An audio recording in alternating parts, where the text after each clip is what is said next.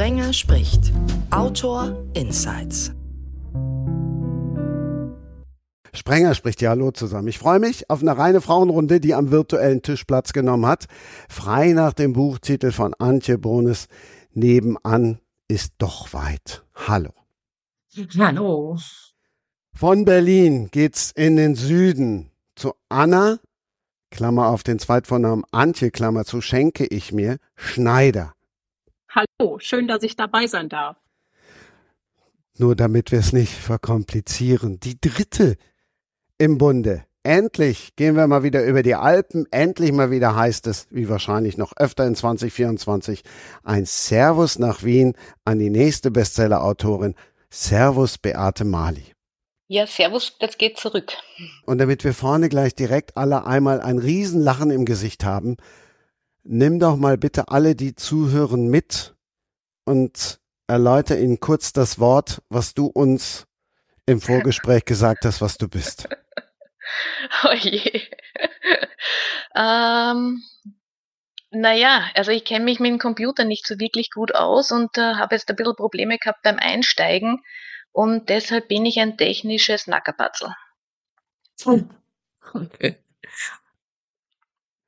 Versteht das die, die am nächsten in Österreich ist? Ähm, nee, eigentlich, also Nackerbatzel gibt's hier nicht, ähm, aber es hört sich auch bayerisch an, also man könnte es auch hier mal ausprobieren. Aber woher kommt das Wort? Puh, da müsste man jetzt irgendein gescheites Lexikon befragen. Also, aber wahrscheinlich eher so nicht bekleidet halt, nichts an sich haben, äh, völlig blank sein. Ah, von nackert. Na klar. Ja, also ja, ja, ja, ja, klar. Äh, nackert, also auf alle Fälle von mhm. nackert, mhm. ja. Also man, man, man ist ganz arm und hat, hat kein Wissen. Aber sprachlich funktioniert das ja tatsächlich schon mal ganz gut innerhalb von Europa, grenzübergreifend, zumindest so gerade beim Podcasten. Wir haben ja viele Gemeinsamkeiten, die dann später im Verlauf dieser Ausgabe noch kommen werden eben auch bezüglich von grenzübergreifenden Dingen, ob das jetzt Genres sind oder ob das sogar die, die Zielgruppe bei den Büchern ist. Aber ist es auch im wahren Leben noch so leicht wie früher? Sind die Grenzen 2024 noch so leicht überwindbar wie früher? Oder sind sie unüberwindbarer geworden, als wir alle gedacht haben? Also letzte Woche bin ich zu meinem Sohn am Adelberg gefahren. Äh, mit, wir sind mit dem Auto gefahren, meine Tochter und ich. Und äh, beim Rausfahren aus Österreich sind wir kontrolliert worden. Beim Reinfahren nach Österreich sind wir nicht kontrolliert worden. Ja, das, also wenn, wenn man über das äh, deutsche Eck fährt. Also so gesehen hat sich schon was verändert, ja, also beim, beim Überschreiten dieser Grenze. Ja, also wenn ich über die Grenze fahre nach Österreich, passiere ich überhaupt keinen Grenzübergang. Ähm, äh, zum Achensee geht das eigentlich immer ganz locker. Ähm, da fahre ich einfach eine Straße lang und dann bin ich da. Aber was ich zu deiner Frage gedacht habe automatisch war, dass es immer die Frage ist, wie man anspricht auf dieses Thema. Wenn ich zum Beispiel meine Kinder anspreche, die 17 und 19 sind, stelle ich immer wieder fest, dass es bei denen überhaupt gar keine Grenzen mehr gibt. Die sind nämlich über soziale Medien, über soziale Netzwerke, international vernetzt mit allen möglichen Menschen aus allen möglichen Ländern. Sie unterhalten sich ausschließlich auf Englisch. Und für die sind diese Ländergrenzen, wie ich sie erlebe, zum Beispiel überhaupt nicht mehr existent. Also für die ist, ich sage jetzt mal, Köln genauso fremd wie Lissabon. Ja, mir fallen da, also ich bin ja genau Berlin geteilte Stadt und Grenzen, äh, die nächste wäre Polen, ja für mich, wo eben das Buch auch spielt. Mhm. Auch da gibt's keine Grenzanlage mehr. Aber bei dem, was du eben gesagt hast, Christian, äh, Grenzen überwinden ist, ich bin ja hier nicht geboren in Berlin, sondern an der holländischen Grenze. Ich komme aus Nordrhein-Westfalen und wir haben sozusagen mit einem Bein in Deutschland gewohnt und mit dem anderen schon in Holland. Also nach uns kam nichts mehr. Es gab Straßen, da war die linke Seite noch deutsch und die rechte schon holländisch. Und äh, da war das immer ein großes Abenteuer in meiner Kindheit ähm, immer rüberzufahren zum Tanken oder zum Pommes essen und äh, später auch in, in Diskus zu gehen, weil wir auch über grüne Grenzen mit dem Fahrrad gefahren sind und es war immer sehr abenteuerlich. Und dieses Stück Abenteuer in dem Sinne, dieses farblose, fehlt ja fast. Jetzt fährt man drüber, man merkt es gar nicht. Man merkt es irgendwann an der Sprache ne? oder jetzt so unmittelbar in Grenzgebieten, ähm, jetzt auch hier nach Polen. Ja, da ist es irgendwie jetzt unmerklich, weil, weil, weil nichts mehr ist. Man wird nicht mehr kontrolliert. Und das finde ich ja auch ganz gut so. Ja, und das, da muss ich jetzt gerade einhaken. Ähm, ich wusste nämlich gar nicht, dass wir beide aus Nordrhein-Westfalen kommen, Antje. Ich bin nämlich auch aus Nordrhein-Westfalen, nicht an der holländischen Woher? Grenze, sondern im Oberbergischen Land bin ich geboren, in der Nähe von Gummersbach. Ah ja, ah, ja genau. okay. Aber von daher ja. auch Holland ständiges Reiseziel, was hier in Bayern immer wieder zu großem Entsetzen führt, warum ich eigentlich nicht nach Italien fahre, weil hier ist ähm, Nord der Norden noch nicht entdeckt worden. Ja, es ist verrückt, äh, genau. Ja, ja und insofern, ähm, wenn ich das jetzt gerade höre, was du gesagt hast, für mich ist ganz interessant. Ich bin hier unten, obwohl ich jetzt 16 Jahre schon in Bayern bin, immer noch ein Fremdkörper. Also in Bayern habe ich das Gefühl, ist man auch immer noch ein Zugruaster, auch wenn man schon 25, 30 Jahre hier wohnt. Ja, glaube ich. Die Sprache ist ja auch nochmal, grenzt sich ja nochmal mehr ab im, im äh, Dialekt als manche andere. Der ist ja auch sehr extrem, finde ich, ne? Der bayerische. Ja, ja. Was ich allerdings äh, auf der anderen Seite sagen muss, ist, ähm, ich habe immer das Gefühl, dass hier ja eigentlich gar niemand wohnt, der von hier kommt. Also alle Menschen, die ich hier anspreche, die kommen sowieso von woanders her. Und insofern finde ich es immer ein bisschen merkwürdig, ähm, dass darauf immer so Wert gelegt wird, weil wirklich bayerisch redet in München eigentlich kaum jemand. Das ist dann in Lengries, die Gegend, über die ich schreibe, schon ganz anders. Da ist bayerisch wirklich überall präsent. Ja, verstehe. Ja, in Berlin, ich treffe auch niemanden aus Berlin. Also hier noch weniger, als ich am Anfang eher zog und dann welche gefragt habe nach dem Weg, äh, da musste ich immer schnell Englisch sprechen, äh, weil man äh, ja, dann, also Englisch sprechen, weil mich keiner verstanden hat, weil so viele ausländische Zugezogene auch hier gewohnt haben und eigentlich deshalb sowieso schon alle Englisch sprechen. Und Ur-Berliner gibt's, glaube ich, nur noch ganz wenige. Also ich kenne einen, glaube ich, der mir jetzt spontan einfällt. Er ist verrückt, ne? Ja. Ich, ich mag ja meine Sprache sehr und ich mag auch äh, den Wiener Dialekt sehr. Ähm, ja. Gleichzeitig mag ich auch ich das auch. Multikulti. Ähm, grundsätzlich, ja, ich denke mal, Sprache verändert sich und das typisch Wienerische wird wahrscheinlich auch über kurz oder lang irgendwann einmal irgendwann einmal verschwinden, so wie das Bayerische in, in München verschwindet und das Berlinerische in Berlin, ja. Ist wahrscheinlich so halt einfach die Entwicklung. Kann, kann, man, kann man viel Positives abgewinnen, aber natürlich auch so ein bisschen Wehmut, dass das dann nicht, nicht mehr geben wird, ja. Mhm. Naja, ich denke mal, die mhm. Sprache verändert sich das. Also die größte Migrantengruppe in Wien äh, kommt aus Deutschland. Und ja. allein da verändert sich schon viel, weil halt, ja, weil halt sehr viele Studenten in, in Wien sind, die, die studieren und wenn die dann Wiener Freunde haben, natürlich nehmen die Deutschen ein bisschen was von den Wienern an, aber die Wiener nehmen dann auch ein bisschen was von den Deutschen an. Also es, es, es vermischt sich einfach. Ähm, dann haben wir ja ganz, ganz viele Migranten aus der Türkei, aus dem ehemaligen Jugoslawien, äh, aus Syrien, Afghanistan. Mhm. Da kommen dann auch wieder neue Dialekte dazu, neue, neue Wörter, hm. neue Akzente. Ähm, ja, es, es ist einfach im Fluss, ja, und äh, ich würde es jetzt gar nicht bewerten. Ja, und es gibt ja bei vielen Leuten auch den, den Wunsch danach oder die Sehnsucht danach, gerade das wieder für sich zu haben. Also wenn man jetzt an rechte Tendenzen denkt in der Bevölkerung, das ist ja sicherlich auch ein ganz wichtiger Beweggrund, dass die eigene Identität irgendwo für Menschen verloren gegangen, äh, gegangen zu sein scheint. Also ich glaube nicht, dass das so ist, aber dass es eben viele gibt, die das jetzt mittlerweile vermissen. Was für mich beim Krimi-Schreiben immer wieder eine schöne Tendenz ist, weil die natürlich auch Stoff für Bücher gibt. Ja, aber wird das nicht, wird das nicht geschürt von der, von der Politik? Äh, Ja. Ist nicht so, dass die Menschen grundsätzlich eh miteinander wollen würden und äh, da ein Keil dazwischen getrieben wird? Wir müssen, wir müssen unseres bewahren und unseres schützen. Ich habe nicht das Gefühl, dass das von der Politik kommt. Also klar, Aha, okay. natürlich von den Parteien, von den Parteien, die ja. es schüren. Aber ich glaube, ähm, die könnten das ja lange erzählen, wenn das nicht auf fruchtbarem Boden fallen würde irgendwo. Und dass ähm, in ganz Europa mittlerweile diese Rechtstendenzen sind. Also weil wir ja gerade über Holland gesprochen haben, da war ja jetzt gerade die Wahl zu meinem großen Entsetzen eben so ausgefallen, dass jetzt eben die Rechten viel mehr Boden gewonnen haben. Ich glaube, die Holländer waren selber erstaunt darüber, dass es so gekommen ist. Und ähm, ja, das ist, glaube ich, auch dieser, dieser identitären, ja, wie soll man das nennen, diesem identitären Nebel geschuldet, dass man irgendwo vielleicht es doch vermisst und dass diese Tendenz natürlich von Parteien aufgegriffen wird.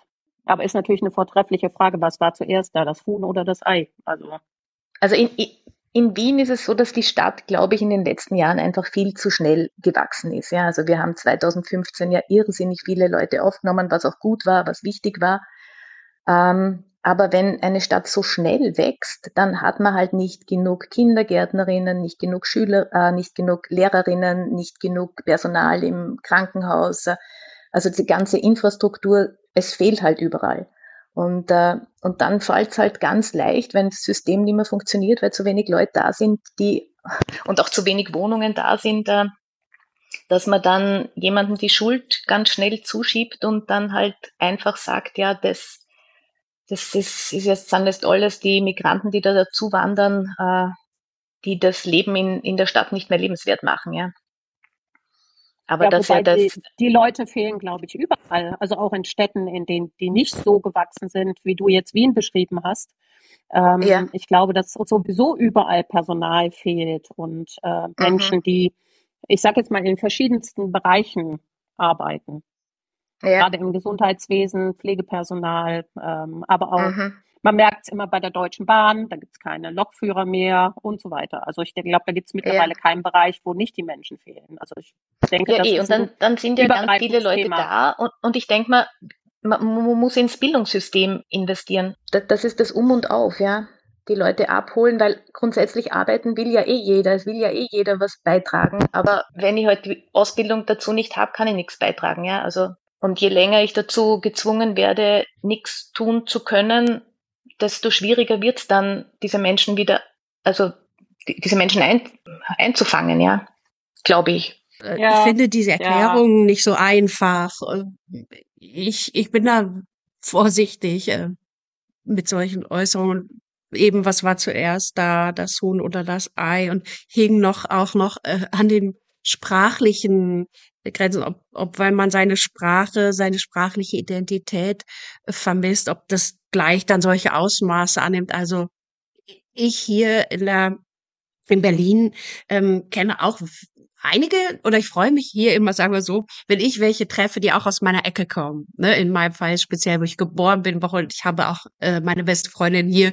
Zufällig sind wir beide unabhängig voneinander in Berlin gelandet. Und wir haben uns jetzt gerade noch mal am Wochenende getroffen und das ist immer so toll, wenn einer denselben Dialekt da spricht, beziehungsweise ich ja. spreche jetzt so nicht Dialekt, aber dieselben Wörter benutzt, ja. Und sofort jeder weiß, was gemeint ist. Und das schafft sofort ein tolles Gefühl. Ne? Das ist sofort Heimat. Ich entspanne sofort, ich fühle mich aufgehoben, ich mach auf. Aber es ist nicht so, dass wenn das nicht so ist und ich jetzt hier lebe, dass ich ähm, dann eingehe oder so. Ich bin, habe nun mal meine Heimat äh, verlassen und wohne jetzt in der großen Stadt und das habe ich auch aus guten Gründen getan. Es ist eher so eine Freude, äh, wenn man sowas wiederfindet, auch wenn ich hinfahre in meine Heimat. Ne? Diese Sprache dann wieder zu haben, äh, gefällt mir sehr. da hing ich noch so ein bisschen nach und dann ging mir das gerade einfach ein bisschen zu schnell, zu viel, auch mit den äh, Arbeitern, äh, die die Berufe nicht machen und die Leute, die fehlen in gewissen Berufen, da weiß ich so schnell die Zusammenhänge dann nicht und ob das so ist. Also ich wollte jetzt auch gar nicht zu sehr in die politische Richtung, um Gottes Willen. Mhm. Ähm, aber ich finde, das finde die Diskussion gerade deshalb auch so spannend, weil wir halt ja eben auch über Sprache sprechen und eben auch über Grenzen. Aber ich habe hier gerade so einen Satz vor mir stehen, so entsteht in der Welt etwas, das allen in die Kindheit scheint und worin noch niemand war. Heimat. Ja, wo kommt das denn her? Ja, das weiß ich auch nicht, wo, wo, das weiß ich auch nicht, wo das herkommt. Wobei ich weiß es doch natürlich ans Bloch. Nein, ich hätte es nicht gewusst. Sag du, wo es herkommt. Okay, ich sage Ernst Bloch, das habe ich als Vorwort halt für mein Buch genommen. Aus äh, zwei Gründen, eben weil es heißt, was allen in die Kindheit scheint, ne, so schön ist. Und äh, ja, das hat mir hat mir gut gefallen, weil es um den Begriff äh, Heimat ja geht in dem ganzen Buch. Okay. Ja, das hat mir gefallen. Ich war, äh, nachdem das Buch schon fertig war, war ich hier im Jüdischen Museum. Und äh, da war gerade eine ganz tolle Ausstellung, aber auch die, die permanent da ist. Und da lief so in so einem, nennt man das, so ein Laufband, so ein, wo die Buchstaben so rüberflimmern, äh, kam dieser Satz und ich war, konnte mich gar nicht wieder lösen davon, habe gesagt, das ist ja, das äh, scheint von der Kindheit direkt in mein Vorwort. Dann äh, musste ich fragen und ob das frei ist. Und ich glaube über, genau, von Surkamp sehe ich gerade was. Da muss man dann tatsächlich für so einen Heimatsatz auch nochmal nachfragen.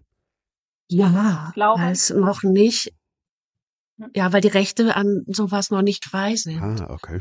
Äh, ah, dann mussten wir fragen, ob wir den verwenden dürfen. Der ist von Frankfurt am Main von 1959.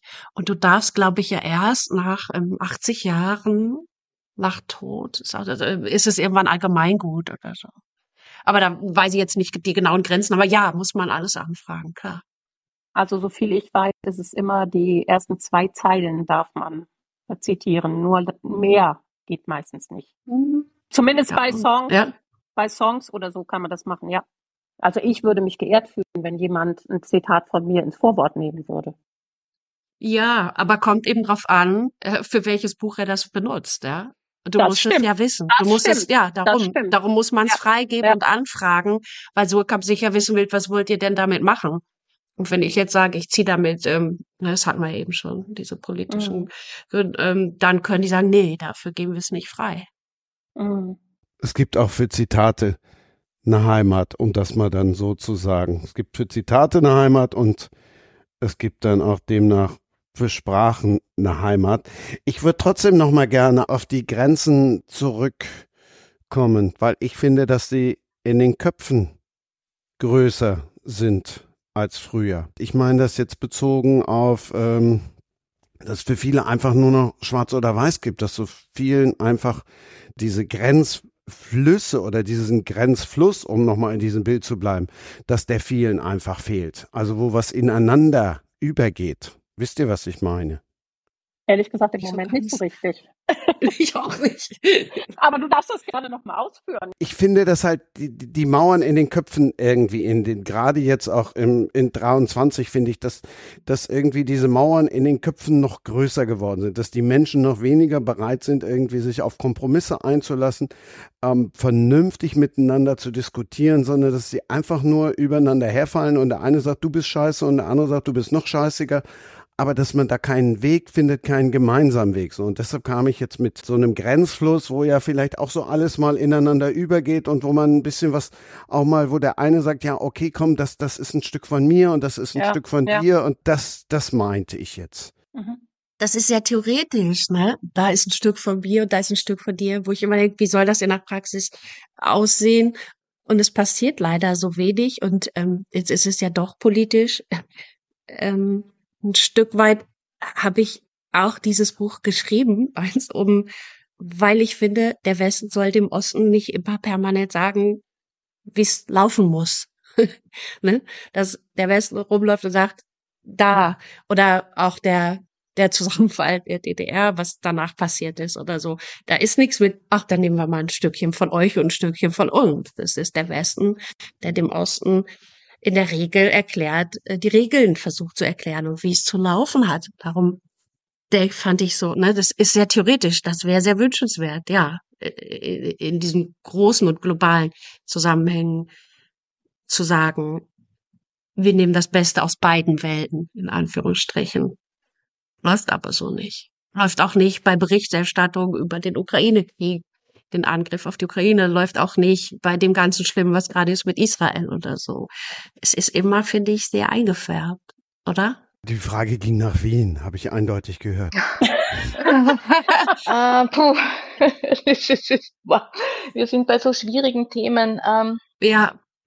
Ja, finde ich auch. Also ich habe den ganzen Tag, also ich bin ganz, ich bin heute heimgehetzt. Äh, ich mache ja immer noch 15 Stunden in der mobilen Frühförderung, da arbeite ich mit Kindern mit Autismus und also mit behinderten Kindern, vor allem mit Kindern mit Autismus. Vier Kinder betreue ich noch und arbeite seit zehn Jahren eigentlich fast, es sind fast nur mehr Familien mit Migrationshintergrund.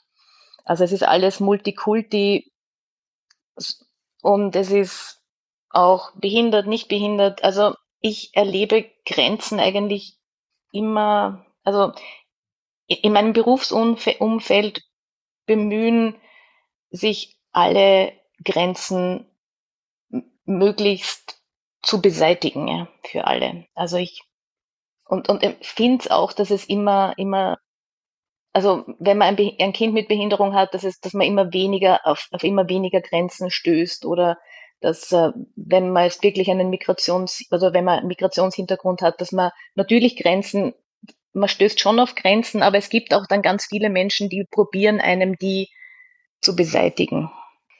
Aber wisst ihr ungefähr, was ich meine? Mhm. Ich glaube, dass man vor 20 Jahren mit einem Kind mit Behinderung auf viel, viel mehr Grenzen gestoßen ist, äh, als man es heute tut. Ah, ich glaube, dass man okay. vor, vor Okay, ja, jetzt so. habe ich verstanden. Ja. Andererseits wäre es ja auch schlimm, wenn es immer noch so wäre, oder? Wie vor 10, 20 Jahren. Naja, ich glaube, das ist, das wäre uns ja schon, also zum Beispiel, was das, was die Geldgeberseite betrifft, uns ja rückwärts bewegen, ja. Und vor 20 Jahren war es noch viel einfacher für engagierte Projekte Geld zu lukrieren. Also es gibt schon, es gibt schon Teile, wo man sich zurückbewegen. Trotzdem ist es schön, dass wir uns auch gleichzeitig vorbewegen. Also die Ideen derer, die sich da, die sich da engagieren, sind groß und schön und toll. Aber es wird halt wenig dafür locker gemacht. Also, weil du sagst, es wäre schade, wenn man immer noch da wären, wo wir vor 20 Jahren sind. Also rein was, was die Finanzierung betrifft, sind wir noch dort. Also sind, sind wir also es war damals einfach, aber wir haben noch die gleichen, das gleiche Budget, was ja heute viel, viel weniger wert ist als damals. Aber bei den Ideen hätte man ganz viel, was wir verändern könnten. Ich finde es so ein bisschen schwierig, ähm, weil wir die Definition von Grenzen äh, ist ja auch was, ja sind ja, also ich, äh, es gibt hier ja im Humboldt-Forum auch eine Ausstellung, so eine äh, multimediale, man geht durch Türen, wo man über Entscheidungen treffen muss und ähm, da war eine, ich war da kürzlich, hm, da war eine Frage, ähm, Grenzen äh, ähm, schützen mich und die andere Tür war Grenzen äh, schließen mich aus.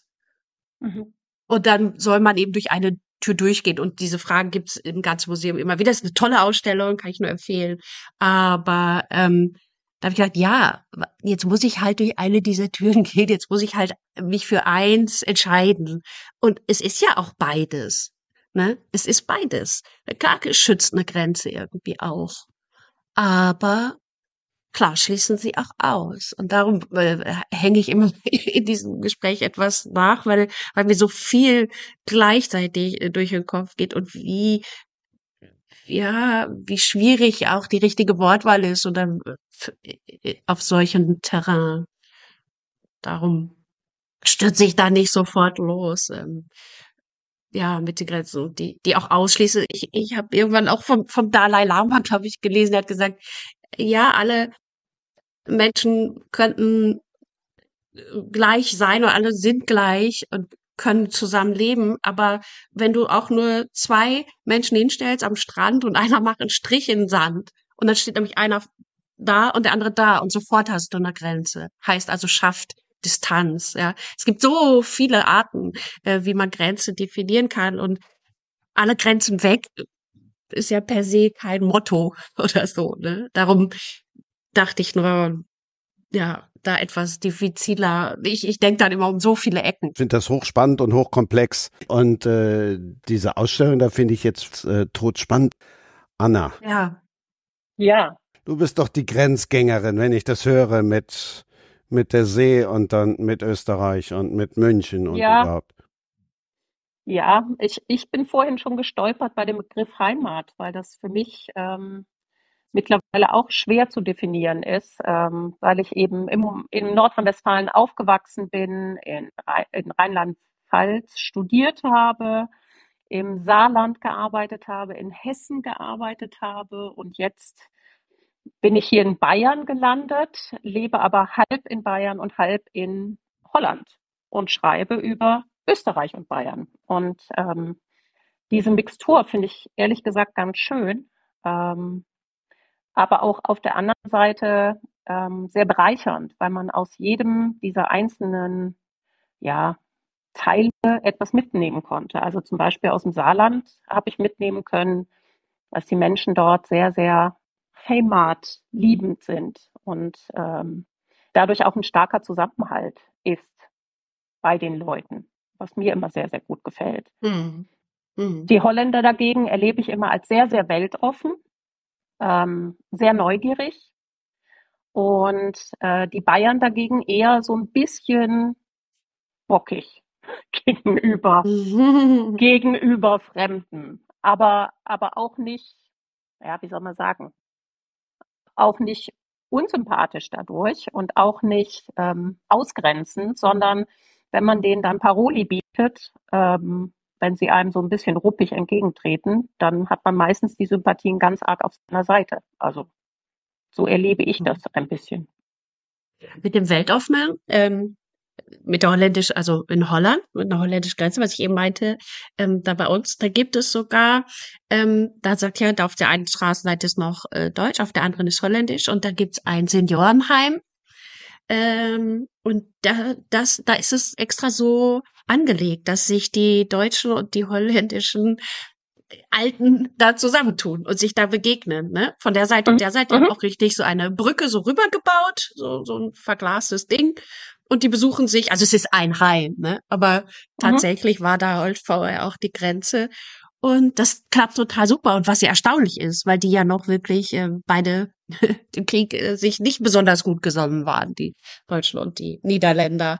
Aber das ist ein ganz tolles Projekt, kann man es ja gar nicht so nennen, aber es äh, finde ich ganz toll und funktioniert sehr gut und wird, glaube ich, auch weiter ausgebaut und mehr aufgegriffen. Ja, die Grenzgebiete.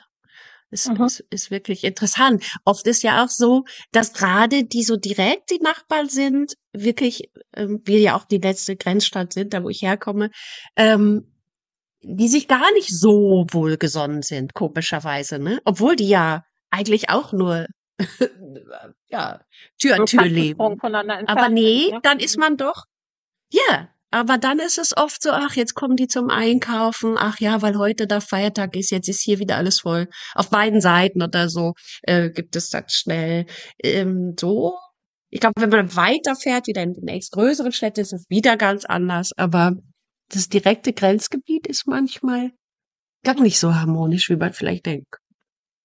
Ja, das stimmt. Also mir ist vorhin eingefallen, als du jetzt gesprochen hast, wir haben in der Stadt, in der ich in ähm, den Niederlanden wohne, ein ganz interessantes Projekt. Also da war ja auch dieser Wall aus dem Zweiten Weltkrieg, damals dieser Wehrwall, und da haben sie auch ein Bunkermuseum. Und aus diesem Bunkermuseum resultierend hat man jetzt die Initiative ergriffen für all die ähm, Piloten, die quasi im Kanal oder über dem Kanal abgeschossen wurden, die ja nun ganz verschiedene Identitäten hatten, da ein gemeinschaftliches Denkmal zu setzen, wo also alle diese Erkennungsmarken, die man natürlich gefunden hat, irgendwann im Laufe der Zeit, die unterschiedliche Farben und unterschiedliche Kennungen haben, wo man natürlich auf die Nationalität schließen kann, die dann in einem Bild verschmolzen wird. Und das finde ich zum Beispiel gerade jetzt in der jetzigen Zeit Hm. ähm, ein ganz, ganz tolles Projekt. Und ähm, da sind meine Nachbarn eben gerade dabei, auf deutscher Seite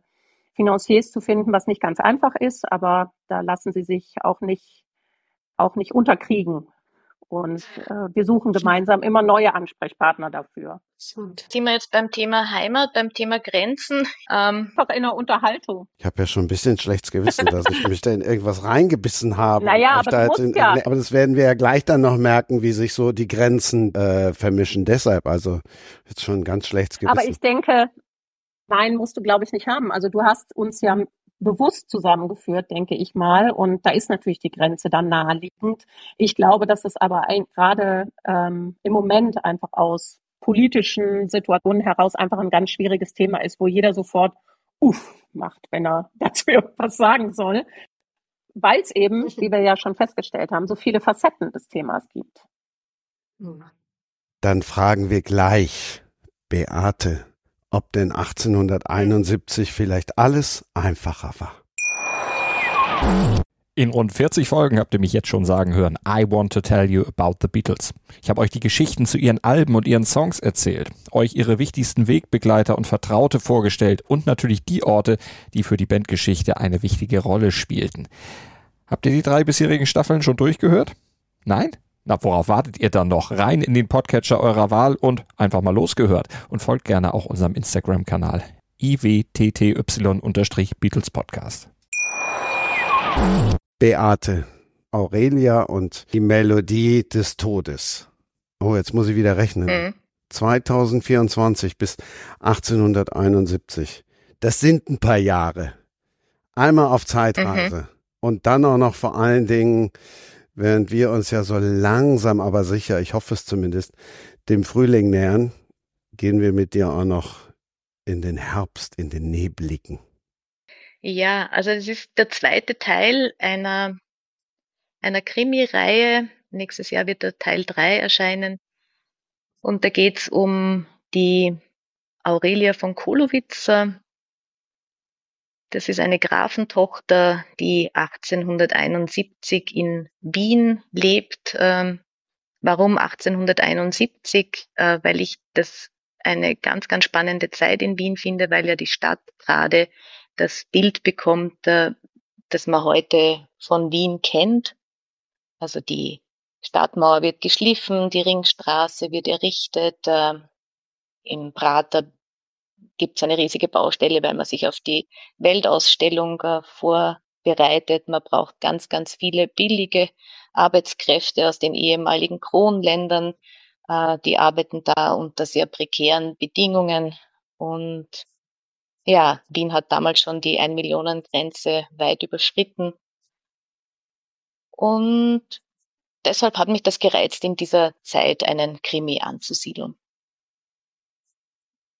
Ja, und äh, Teil 1, äh, da geht es ja um einen, einen realen Mordfall, der sehr skurril ist, äh, sehr schräg ist, äh, den ich unbedingt erzählen wollte. Teil 2, Aurelia und die Melodie des Todes, da, da habe ich mir den Kriminalfall ausgedacht, aber ich kann schon spoilern, Teil 3 wird wieder ein, ein realer Mordfall in Wien. Ja der Donaumonarchie. Ich fand das sehr spannend, ähm, dass du wechselst zwischen den Fällen, also zwischen erfunden und nicht erfunden. Wie kamst du der Entscheidung? Ja. Ähm,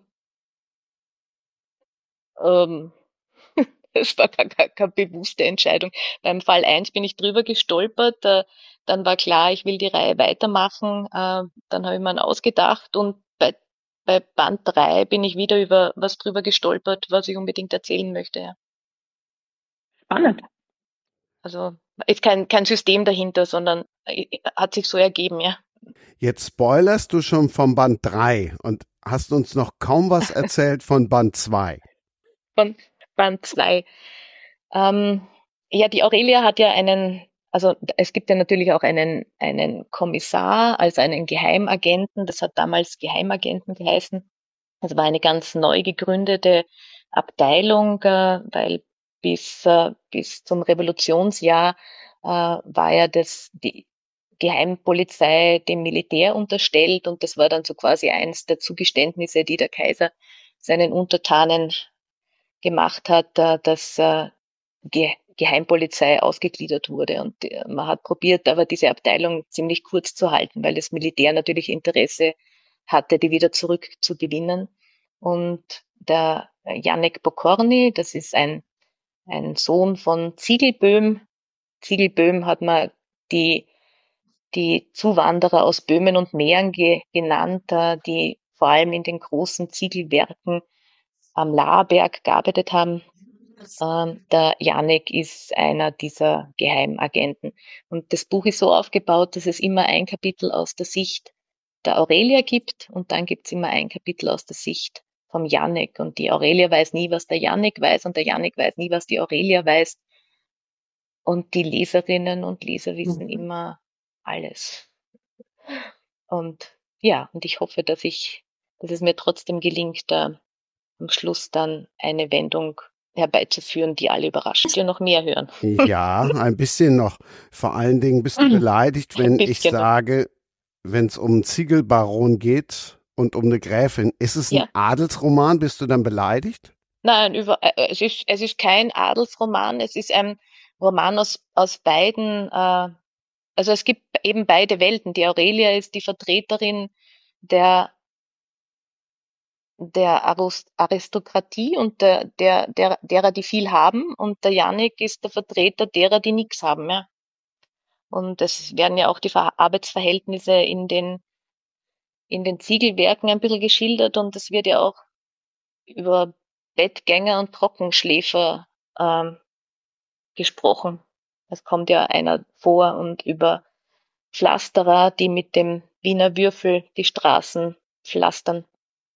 Also bemühe mich beide, beide, beide, beiden Welten äh, Platz zu geben und diese große, also diesen, diese große Schere zwischen Arm und Reich zu zeigen und dass es ja kaum Mittelschicht gegeben hat. Cosi. Es ist absolut cozy. Ja, ich bin letztes Jahr von, ich glaube, Presse oder Stand, also ich weiß nicht, eine große äh, von, von einer Zeitung als äh, Queen of Cozy Crime bezeichnet worden, was ich was mich total freut, weil genau das ist es, ja. Es ist Cozy Crime. Es ist kein blutrünstiger Krimi, wo man nicht schlafen kann nachher. Ähm, das könnte ich nie schreiben. Das kann ich ja nicht lesen. Kann immer nur das schreiben, was ich auch lesen könnte. Und ja, es ist ein, trotz, trotz Mordfall ist es ein Cozy Crime. Und ich habe letzte Woche und vor 14 Tagen war ich in ist Deutschland auf Lesereise mit. Begriff? Cozy Crime, ja, ich glaube schon, ja. Ja. ja. Also, Hab ich noch nie gehört. Ja, ja definitiv. Aber ich kann, kann, mir schon was, definitiv. aber ich kann mir sofort was drunter vorstellen jetzt, ja. ja. Ja, und also eben vor 14 Tagen war ich aus in Deutschland auf Lesereise mit äh, einem ganz anderen Buch mit Aspergers Schüler. Äh, und ich habe dann eben aus diesem Buch vorgelesen und äh, habe dann gesagt, so, und jetzt zur Aufheiterung am Schluss noch ein ein kleiner Mordfall, weil es eben so düster ist, das andere Buch. Ähm, ja, nur um zu zeigen, wie, wie cozy die Krimis sind. Die klassische Frage, die natürlich immer kommt. Fall 2. Was ist mit Fall 1? Braucht's beide? Bra braucht's beide? Ähm, naja, wenn man eine Reihe hat, dann entwickeln sich ja die Charaktere weiter und ja, es ist schon, ich meine, es ist natürlich jeder allein zu lesen, also es ist jeder Band allein zu lesen, aber wenn man wissen will, wie sich die Protagonisten weiterentwickeln, ist es sinnvoll, mit dem ersten zu beginnen. Was aber nicht heißt, dass man das muss, weil ja jeder Band ein abgeschlossener Kriminalfall ist. Aber es gibt ja eben drei, also es gibt ja die, die Aurelia, den Janek und dann gibt's noch einen, einen dritten äh, Mitspieler, den Nepomuk, Hofmeister. Und die drei haben da so ihre Geschichte miteinander, Aha. die ich nicht spoilern möchte. ja, okay. Ich habe jetzt auf Annas Einsatz gewartet, weil die ja nun auch eine Reihe ah. hat. Und äh, dass die jetzt auch nochmal sagt, na klar müssen die alle Bücher von mir kaufen. Deshalb sind wir auch hier, damit die auch eure Bücher, auch eure, eure Bücher kaufen. Anna, aber du bist natürlich jetzt dann ähm, direkt bei der Reihenentwicklung. Da habe ich jetzt gedacht, da kommst du schon direkt von dir aus selbst mit. Ja, weil ich es genauso sehe, habe ich mal die Klappe gehalten. Weil es ist ja tatsächlich so, also wir bemühen uns ja immer für Menschen, die quasi erst später die Reihe anfangen, dass wenn die den, ich sage jetzt mal, dritten Teil als ersten lesen, ähm, dass sie sich trotzdem in dem Buch zurechtfinden. Das heißt, man gibt eine kleine Einführung, damit sie sich finden, damit sie das Setting kennen, damit die, sie die Personen kennen und auch ein kleines bisschen die Geschichte. Aber man schließt natürlich immer einen Fall ab.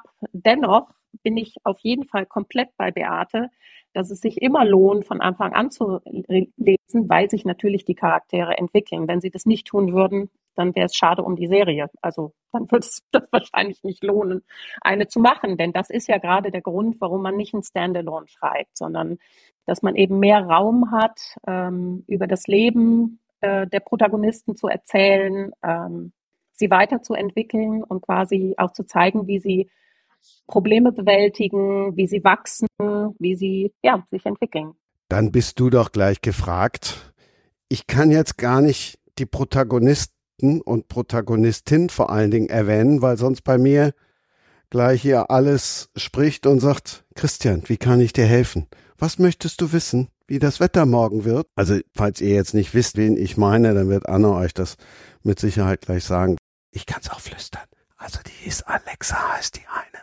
Das ist aber schön, dass du das jetzt gerade erwähnst. Äh, die Alexa Jan, die ja meine Protagonistin ist. Ähm, ich habe sie tatsächlich Alexa bewusst genannt, weil ich eine junge Dame kennengelernt habe, die wahnsinnig darunter leidet, Alexa zu heißen, weil eben jeder so sagt, wie heißt du so wie das Gerät? Und ich wollte einfach diesen Namen mal mit was anderem besetzen. Und das Lustige war, als du das jetzt gerade gesagt hast, bin ich überhaupt nicht mehr darauf gekommen. Also für mich ist Alexa jetzt Alexa Jahn, meine junge Kommissarin, die mhm. aus Aschaffenburg äh, nach ins tiefe, ins tiefe, tiefe Bayern kommt ähm, und dort eine neue Aufgabe übernimmt und in ein Team kommt, in dem sie zunächst nicht ganz so willkommen ist und gleich in einen Kriminalfall verwickelt wird, der über die Grenze spielt. Und das ist eben auch ähm, der Name der ganzen Serie, Grenzfall. Ähm, ein Serientitel, den wir auch genommen haben, weil auch die Beziehung zwischen ihr und dem österreichischen Kommissar ein echter Grenzfall ist. Ähm, diese, dieses Spiel mit dem, mit dem Titel finde ich sehr, sehr reizvoll. Ähm, da möchte ich jetzt aber auch nicht spoilern, was die beiden miteinander verbindet. Das würde man herausfinden, wenn man Teil 1 liest. Mhm. Genau. Also es hat zwei Hauptprotagonisten, Alexa Jahn und Bernhard Krammer auf österreichischer Seite. Beide haben aber auch noch Sidekicks. Ähm, das heißt, es sind insgesamt vier Personen, um die sich diese ganze Geschichte rankt und diese ganze Serie rankt. Und anders als bei Beate was Cozy Crime anbelangt. Ähm, das ist bei mir nicht zu finden. Bei mir ist kein Cozy. Ähm, und ich sage immer, ich, bei mir ist die dunkle Seite der Alpen. Also ähm, ja, vielleicht manch einer sagt auch für einen Krimi zu düster. Also ich sage deshalb auch gerne, ich schreibe keine Krimis, ich schreibe Thrimmies, also mit TH vorne. Also eine leichte Mischung aus Krimi und Thriller. Ja, aber jetzt, Beate hält sich jetzt die Ohren zu, falls es ihr zu düster wird, weil sie, entführ uns doch mal auf die dunkle Seite der Alpen. Ja, auf der dunklen Seite der Alpen, auf der ich sehr zu Hause bin, weil ich auch nichts anderes lese als Krimis und Thriller. Also das ist schon eindeutig meine, meine Homebase, wo ich mich auch am wohlsten fühle, auch beim Schreiben am wohlsten fühle. Ähm, passiert dieses Mal also eigentlich schon im dritten Teil verschwindet die Kollegin des österreichischen Chefinspektors Bernhard Krammer. Ähm, und das Buch beginnt damit, dass Krammer die Wohnung von Rosa Czabo betritt und dort wird ein Toter gefunden. Äh, dieser Tote trägt eine Tauchermaske über dem Kopf und ähm, von der Kollegin fehlt, jeg fehlt jegliche Spur. Es ist aber auch irritierend, dass wenn eine Leiche in ihrer Wohnung liegt und sie sich nicht an die Kollegen gewandt hat, ähm, dass sie möglicherweise etwas mit dieser Ermordung zu tun hat. Und ähm, ja, ich muss das nicht dazu sagen. Es spielt auch über die Grenze. Das heißt, äh, die Leiche wird in Innsbruck gefunden. Die Spuren führen aber sehr schnell nach Deutschland an den Walchensee, eine sehr, sehr schöne Gegend, ähm, in der es in meinem Buch aber nicht besonders schön zugeht, sondern eher düster. Also auch das Wetter ist düster. Ähm, ich sage gerne, dass auch das äh, Wetter in meinem Buch ein Protagonist ist, denn es gab in Teil zwei einen sehr großen Schneesturm. Ähm, und dieses Mal wird es oft Nebel geben ähm, und einen Sturm, in dem eben auch Dinge passieren können, ähm, die man nicht so schnell bemerkt, weil nicht so viele Menschen auf der Straße sind. Und insofern spiele ich auch mit diesem dunklen Element auf vielen Ebenen. Ja, und ähm, spannend ist natürlich, wie kommen die beiden weiter, finden sie Rosa und hat sie etwas mit dem Mord zu tun. Und das ganze Buch heißt, ist Teil 4 und heißt In den Tiefen der Schuld. Und die Reihe heißt Grenzfall und spätestens jetzt wisst ihr alle, warum ich vorne so oft von Grenzen gesprochen habe.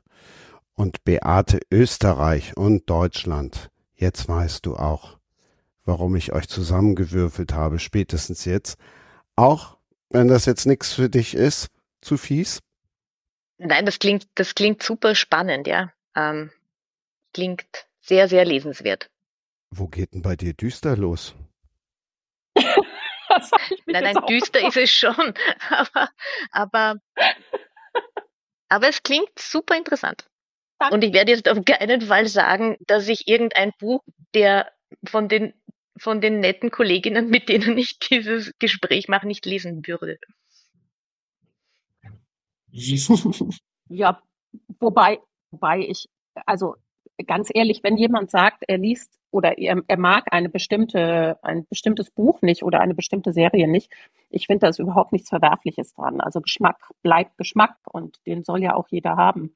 Und im Moment, glaube ich, gibt es ja viele Leute, die ähm, ich glaube auch wirklich diese ganz harten Krimis nicht mehr gerne lesen. Ähm, ich finde, das hat so ein bisschen angefangen auch äh, mit dem Ukraine-Krieg. Ich hatte da auch ehrlich gesagt ein bisschen Angst, ob die Serie weitergeht. Und ich glaube, da gibt es auch zwei Lager. Ähm, so das eine, das irgendwie sagt, oh, das kann ich nicht. Die Welt an sich ist schon so schlimm geworden. Und es gibt das andere Lager, das einfach immer wieder ähm, ja für sich auch ein Stück Frieden findet, weil sich ja immer diese Fälle lösen. Also es geht ja jeder Fall im Grunde genommen am Ende gut aus. Das heißt, der Böse ist gefasst und äh, wird hinter Gitter gebracht oder wie auch immer, aber er ist auf jeden Fall weg. Und ähm, ich glaube, dass das auch manchen Leuten Hoffnung gibt.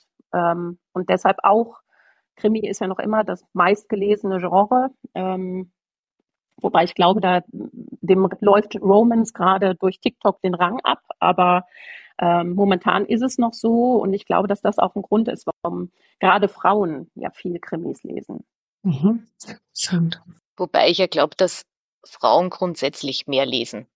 Also bei meinen Lesungen habe ich, habe ich glaube ich 80 Prozent Frauen und die 20 Prozent Männer, die werden von den Frauen mitgenommen. Ja, siehst du, das ist bei mir ganz spannend. Ähm, seit ich die Grenzfallreihe schreibe, ist es bei mir nicht mehr so. Also es kommen Männer tatsächlich alleine zu Lesungen. Oh, und ich bekomme wow. extrem viele Zusendungen ähm, von Männern. Und ich habe mich oft gefragt, woran das liegt, weil ich schreibe diese Bücher, also Grenzfall ist nicht meine erste Reihe. Es ist aber die erste, bei der mir das so eklatant auffällt. Und ich glaube, es liegt daran, dass ich mittlerweile ein äh, Lektorenduo habe. Das heißt, meine Innenlektorin bei Fischer und einen Außenlektor. Ähm, und glaube, dass das vielleicht auch diese, diese Ausgewogenheit herstellt, dass es eben Männlein und Weiblein gefallen kann. Ja, spannend. Also war für mich vollkommen neu, weil ich das genauso erlebt habe wie du. Eigentlich immer nur Männer ja. als Begleitung. Ähm, äh, wenn man das dann auch, ich frage das auch manchmal bei Lesungen, aber das ist diesmal, gibt es tatsächlich Menschen, die alleine zu mir kommen. Also ganz interessant. Ich lese ja äh, hauptsächlich in Schulen und ähm, da gibt's auch immer ähm, in den meisten Klassen einen Schülerinnenüberhang, aber aber äh, im Grunde sind sie natürlich gut durchmischt und ich kriege ganz oft von den Lehrerinnen vorher die Ansage, dass die Jungs immer eher so ein bisschen schüchtern sind und man muss sie so ein bisschen zum Lesen triezen. Und dann gestaltet es sich während der Lesung aber tatsächlich meistens anders, dass die schon, wenn sie reinkommen, oft in die erste Reihe stürzen, was die Mädchen eher nicht so machen und dann irgendwie so na, Frau Bohnes, schöne Anreise gehabt. mein checkern sie so ein bisschen untereinander und die Jungs so, ne, und finden es immer alles ganz lustig. Und die haben dann auch viele Fragen ähm, auch so während ich lese, also ich frage dann sowieso immer, ob es Fragen gibt oder ich, ich äh, versuche ein Gespräch in Gang zu bringen. Und meistens ist es wieder dem, was die Lehrerinnen und Lehrer mir vorher schon so prophezeien und ja, die sind ein bisschen schüchtern und ja, die sind ein bisschen dies. Äh, äh in den Situationen, glaube ich, je nachdem, wie man sie auch angeht, äh, passiert es dann doch meistens, meistens ganz anders. Und das finde ich immer total äh, spannend. Auch die unterschiedlichen Fragen äh, bei Lesungen zu einem Thema von Jungs und Mädchen. Ja, aber ich finde Schullesungen, ich habe ja angefangen mit Jugendthrillern, äh, Schullesungen finde ich besonders toll, weil ich glaube, es gibt kein Publikum, ja. das gnadenloser ehrlich zurückmeldet, ähm, ja. was es über den Text oder die Lesung denkt. Und ich finde, das ist ganz, ganz toll. Also man, man ähm, weiß sehr schnell, was nicht gut funktioniert und auch sehr schnell, was gut funktioniert. Und ähm, äh, ja. ich, ich habe das sehr schätzen gelernt, dass ich damit begonnen habe. Ich überlege jetzt gerade, ähm, also ich bin jetzt schon ganz lang weg vom von der Gruppe. Also ich arbeite seit 20 Jahren ja nur mehr im Einzel, in der, also im Einzelkontakt mit Kindern und dann nur mit Kindern mit Behinderung von meinen eigenen Kindern kann ich sagen, ich habe ich hab drei Kinder, zwei Mädels, einen Burschen, die sind mittlerweile alle drei erwachsen. Äh, meine Töchter haben meine, meine eigenen Bücher auch alle gelesen. Mein Sohn hört sie lieber. Also so viel zum, zum, ähm, zum Lesen, zum Leseverhalten. Einzelne Kinder kriegt man die dann genauso jetzt wie eine Gruppe oder kriegt man einzelne Kinder anders, wenn es ums ich Lesen mit geht? Kindern mit mit Autismus, da ist, da ist das überhaupt kein, also das, das sind Kinder, die, die haben eine Behinderung im sozialen Verhalten, ja, also in ihrer sozialen Interaktion. Da ist ähm, Gruppe wünschenswert und wir würden uns natürlich wünschen, dass diese Kinder rasch irgendwie Gruppenkontakt bekommen, aber die Situation ist halt momentan ein wenig triste kriegt man die denn auch gepackt mit Büchern oder zum Lesen gepackt oder geht es denen ähnlich wie dein Sohn? Die müssen dann eher hören? Also ich, ich glaube im Grund, es geht doch immer darum, spannend, also als Autorin will ich eine spannende Geschichte erzählen. Und äh, mein Wunsch ist, äh, meine Leserinnen, meine Leser zu unterhalten und, äh, und möglichst zu packen, dass sie eben die Geschichte der Geschichte bis zum Ende folgen wollen. Ob sie das jetzt lesen tun oder ob es ihnen vorgelesen wird, ist mir eigentlich egal. Es geht um die Geschichte. Und ich denke mal, wenn Kinder, ich bin davon überzeugt, dass Kinder gute Geschichten lieben und zuerst werden sie ihnen halt vorgelesen und manche greifen dann auch zum Buch und lesen selbst und manche lassen Sie es halt gerne bis ins, bis ins Alter vorlesen. Ist, ich denke, es ist okay. Also ich, es geht ich, um die Freude an der Geschichte.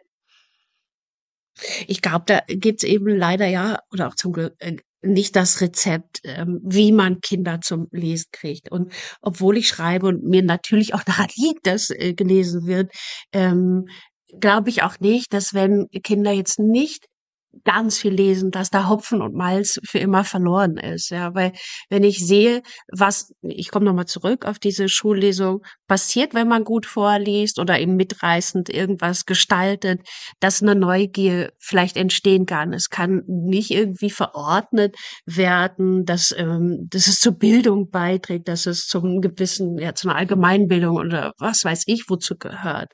Ähm, da kann man eben ja tatsächlich nur gute Geschichten sch schreiben, aber alles, was zur Leseförderung gehört, glaube ich, so viel, hm, das wäre, würde ein bisschen den Rahmen sprengen. Aber ich bleibe immer dabei zu sagen, dass ich nicht denke, dass da äh, das Kind buchstäblich im Brunnen gefallen ist, wenn es nicht in der Grundschule schon anfängt, alles zu verschlingen. Ich selber habe recht spät tatsächlich angefangen. Ich werde dann auch immer gefragt, äh, ob ich als Kind viel gelesen habe, dass ich jetzt Schriftstellerin bin und ich sage immer, nee, gar nicht. Und dann sind alle, geht immer großes Raunen durch die Klasse und auch die, die Lehrerinnen, aber viele sind dankbar, dass ich sage, weil äh, ich erzähle dann immer, dass ich so ein Kassettenkind war in meiner Generation. Ne? Da kam das so auch mit diesen ganzen Hörspielen noch, drei Fragezeichen und sowas. Oder davor noch bei mir mit Anni und Nanni und fünf Freunde und was es alles gab. Und da ging es mir auch nur um die Geschichte. Ich wollte da eintauchen. Und irgendwann dann, ja, wusste ich auch, ich will sie auch selber schreiben, aber ich glaube, das ist ein langer Weg und ein guter Weg und ein guter Prozess, den man, glaube ich, wirklich nicht so ganz viel beeinflussen kann, ehrlich gesagt ich denke, man muss einfach das Buch finden, das einen packt. Ähm, dieses eine Buch, das dieses äh, Erlebnis auch auslöst, dass man dranbleibt, dass man es weiterlesen will und dass quasi der Film im Kopf entsteht, weil das ist ja für mich zumindest immer der Unterschied zwischen äh, dem Fernsehschauen oder dem Film schauen und dem Lesen oder auch Hören, weil auch im Hören ist es ja, es entstehen Bilder in deinem eigenen Kopf. Du siehst die Protagonisten selber, mhm. du siehst diese Welt selber und kannst dir daraus eben auch ja was ganz Eigenes erschaffen, auch in deinem eigenen Tempo. Ähm, und ich glaube, dass es einfach nur wichtig ist, für jeden Menschen einfach dieses eine Buch irgendwann zu finden, das diesen Impuls gibt. Und da darf man, glaube ich, auch die Hoffnung nicht aufgeben. Ich sehe das genauso wie du, Antje. Also als, als Autorin und als Pädagogin wünsche ich mir natürlich, dass Kinder möglichst früh mit Bilderbüchern in Kontakt kommen. Als in der Arbeit als Frühförderin erlebe ich es leider so, dass es ganz, ganz viele, ganz, ganz viele Familien gibt, wo, wo es überhaupt keine Bücher gibt. Das heißt, diese Kinder ja. ähm, lernen dann äh, das geschriebene Sprache eigentlich nie kennen, also erst, erst dann in der, in der Volksschule und davor eben nicht. Und ich glaube, dass das ganz, ganz wichtig ist, ja, Vorlesen, Freude an Geschichten äh, mhm. wecken. Und also früher, früher war mein Anspruch höher, da habe ich mir immer gedacht, na, das müssen ja wirklich tolle und, und, und, und ähm, pädagogisch wertvolle Geschichten sein und so. Mittlerweile denke ich mal, Hauptsache die Kinder haben Freude an der Geschichte. Ja. Ähm, ich finde auch schwierig, äh, also diese ich, ganzen Genres, die aufgemacht werden und, und auch im Buchhandel und das ist von acht bis neun und diese, diese Kategorisierung werden immer enger und immer kleiner und man ja. äh, soll ja schon so gezielt quasi darauf hinschreiben, damit es gut in dem Buchladen, äh, was ich grundsätzlich so nicht mhm. mache, aber äh, ne, damit man da gut einsortiert mhm. wird und welches Genre und auch diese Aufspaltung für Jungs sowas, für Mädchen dann aber sowas und ich finde es so bekloppt. Ja, da, ist, da sind wir wieder bei Grenzen, ne? Diese Grenze zwischen äh, der wirklichen ja. Literatur und der den Unterhaltungsromanen, was mich jedes Mal auf die Palme bringt. Ähm, denn ich finde es total legitim, wenn jemand sagt, er liest, um sich zu unterhalten. Und ich unterstelle einfach auch denen, die gehobene Literatur lesen, dass sie auch unterhalten sein wollen, nur eben mit einem anderen Buch. Ihr habt gerade so schön gesagt, dass es dieses eine Buch ist. Erinnert ihr euch denn noch, welches Buch euch geweckt hat? Ja, bei mir war das, also die Barbuschels mit den grünen Haaren. Das war so das erste, was ich Wie? tatsächlich selber. Wie heißt das? Die Warbuschels mit den grünen Haaren. Nie ähm. Das Muss ich mir sofort aufschreiben. Das war das erste Buch, das ich selber in der Bücherei ausgeliehen habe. Deshalb, das ist für mich einfach immer noch so prägend, weil alles andere wurde mir von außen ähm, quasi hingelegt. Ähm, ich war, ich war ein Pferdemädchen, ich habe alle Pferdebücher natürlich geschenkt bekommen. Ähm, aber das war wirklich das erste Buch, das ich mir selber ausgesucht habe. Und deshalb ist es für mich immer noch wichtig. Hm. Die Warwuschels mit den grünen Haaren, nur um das nochmal festzuhalten, erschienen am 1. April 1975 und da steht sie auch wieder drunter, die heißgeliebte Alter Kundenempfehlung, vier bis acht Jahre. Antje, was war's bei dir? Oh, ich kann es wirklich nicht mehr genau sagen. Ich weiß nicht mehr welches, aber Astrid Lindgren hat's mir immer angetan. Alles.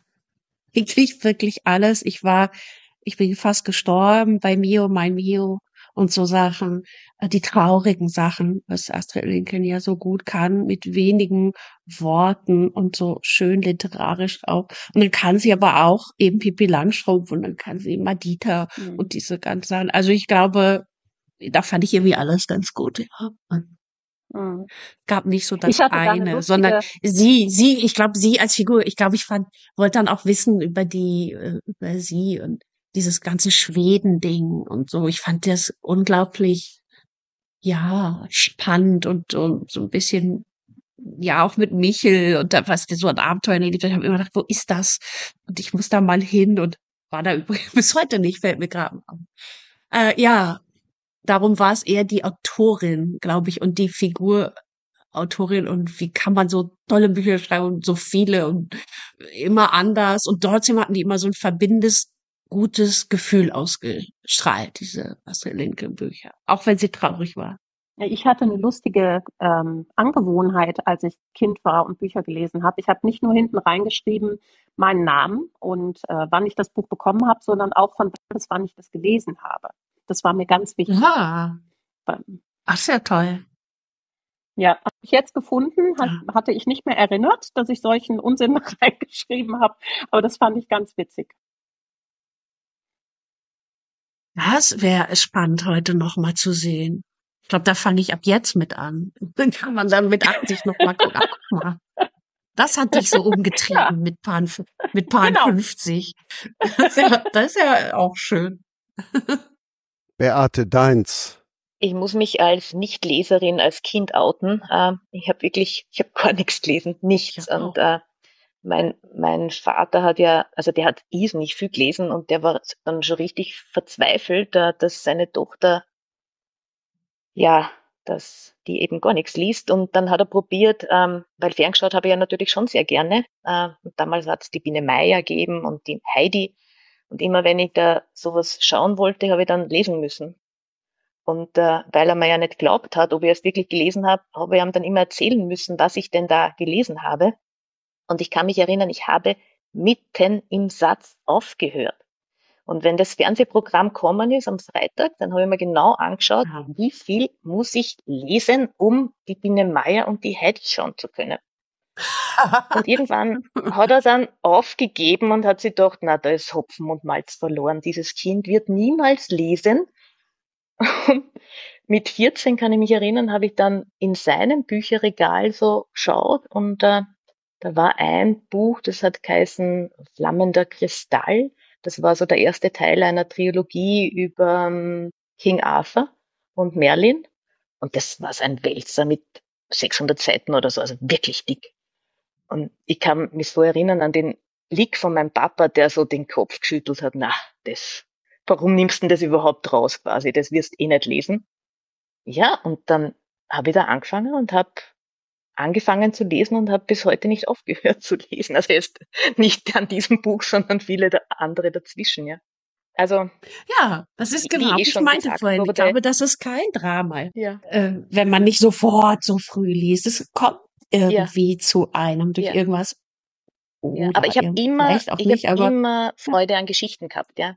Also ich, ich habe irgendwie gern vorgelesen bekommen. Also wenn mir mein Papa vorgelesen hat, dann war das perfekt.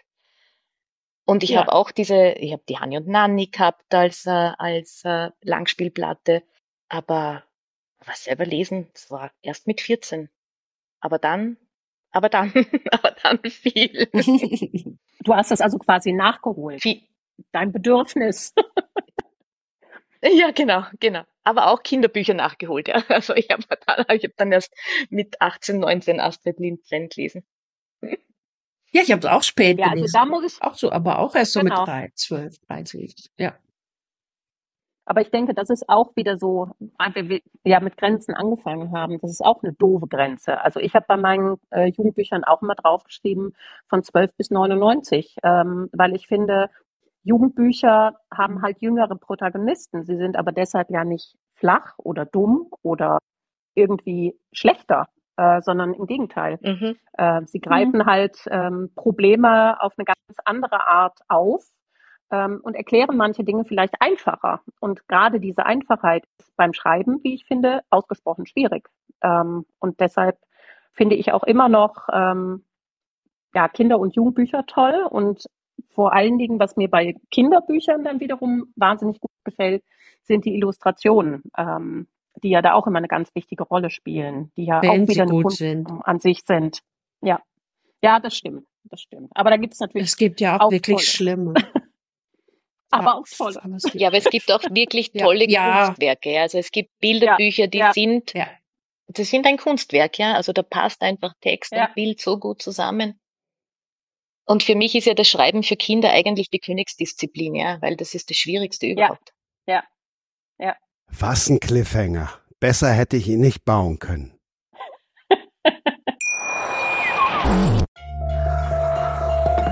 vernimmt sich, was man will. Dann wilde Gerüchte entstanden. Fast nichts davon stimmt. Tatort Sport. Wenn Sporthelden zu Tätern oder Opfern werden, ermittelt Malte Asmus auf meinsportpodcast.de. Folge dem True Crime Podcast, denn manchmal ist Sport tatsächlich Mord. Nicht nur für Sportfans. Wir kommen zur Königsdisziplin. Hast du Zeit, Antje? Ich habe Zeit. Das wäre schön, wenn wir da auch nochmal drauf eingehen, weil es einfach auch so ein schönes Bild vorne drauf ist und weil wir gerade auch über Ja. wunderbare Bilder und Bilderbücher und Illustrationen gesprochen haben. Ja. In dem Fall die Illustratorin hochgeschätzt und sehr gemocht, Nele Palentag. Äh, Der gebührt der größere Anteil, so ist es in dem Fall. Es ist ein Bilderbuch und sie macht sie so toll. Also wir haben uns tatsächlich selber zusammengesucht. Ähm, Das war nicht vom Verlag, das ist ja oft, ne, dass ähm, die Autorin schreibt, man schickt es äh, hin und die suchen sich dann jemanden. Und manchmal darf man mitreden und manchmal kriege ich Magenschmerzen und ich denke, oh nee, bitte nicht oder so. Ja, und die Nele äh, kenne ich eben schon lange und habe hab ihr gesagt, ich möchte mal so ein philosophisches äh, Bilderbuch machen. Also wo eigentlich nur aus lauter Fragen, die man dann mit Kindern so beackern kann.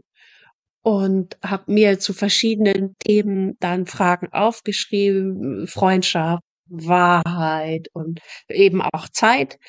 Und das war für sie am leichtesten zugänglich und fand sie am besten und hat mal so ein paar Illus gemacht und dann ging alles ganz easy peasy, was auch manchmal so vorkommt.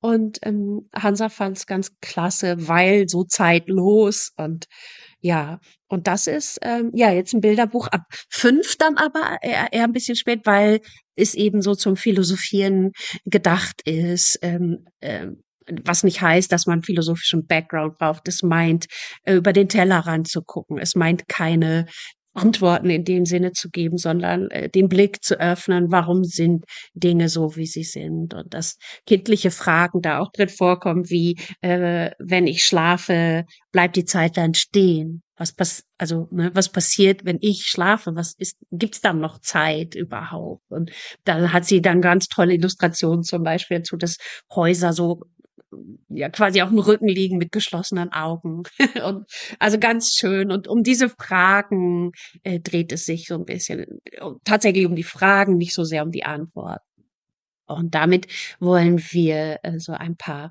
Workshops auch machen zum Philosophieren mit Kindern. Schlafende Häuser kann ich mir so richtig vorstellen. Da habe ich ein Bild dazu.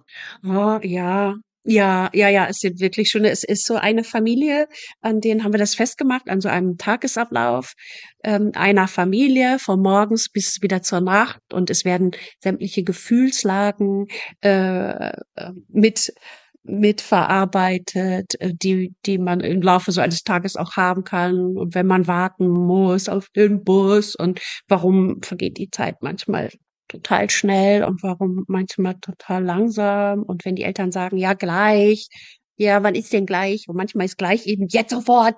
Und manchmal ist gleich ja irgendwann. äh, ja, das wird alles ein bisschen verhandelt, ja. Und hauptsächlich eben in den Bildern. Es hat meist nur so zwei, manchmal bis vier Sätze oder Aussprüche auf so einer Seite. Der Rest ist Bild, wunderbares Bild. Also, da der Podcast ja zeitlos ist, zu dem Zeitpunkt, wo wir online gehen, da dauert die Zeit dann noch zweieinhalb Wochen. Ab 19. Februar 2024 ist, ja. hast du Zeit zu haben. Nebenan ist doch weit weg, gibt schon ein bisschen länger. Und ja. da schlagen wir jetzt dann wieder den Bogen nach ganz vorne zu den heißgeliebten Grenzen und wie das ist, wenn du jetzt plötzlich mal eben von dem einen Land ins andere Land siehst, von Deutschland nach Polen.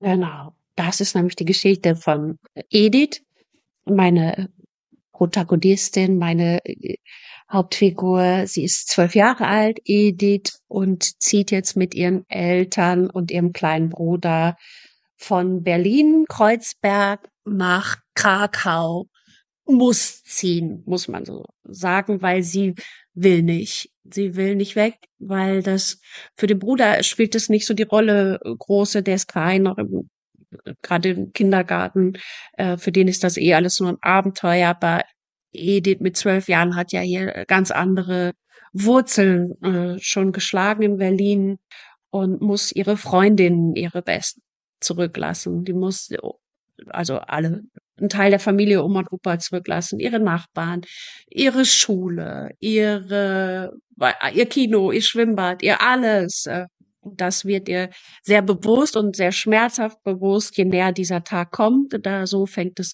Buch an, äh, dass sie darüber viel reflektiert. Sie führt Tagebuch, also es ist aus ihrer Perspektive geschrieben, aus Ediths Perspektive heraus erzählt. Es gibt aber zusätzlich zu der Ich-Erzähler-Perspektive noch Tagebuch, wo es auch umgangssprachlicher dann eben hergeht und ähm, in denen sie dann ihre Gefühl, ihren Gefühlen freien Lauf lässt, was sie sonst auch nicht immer mit ihren Eltern besprechen kann, wie schlimm es für sie ist. Und es ist, ist tatsächlich dramatisch für sie, dieser Umzug erstmal überhaupt. Und das ankommen dann auch in Krakau, obwohl sie von einer Wohnung in ein großes Haus ziehen und sie eine ganze Etage für sich hat und vieles wirklich dafür spricht, ist aber in diesem Alter wohl das Schwierigste, die Freunde zurückzulassen und die Sprache. Mm, es ist quasi jetzt auch so der Perspektivwechsel, dass mal erzählt wird.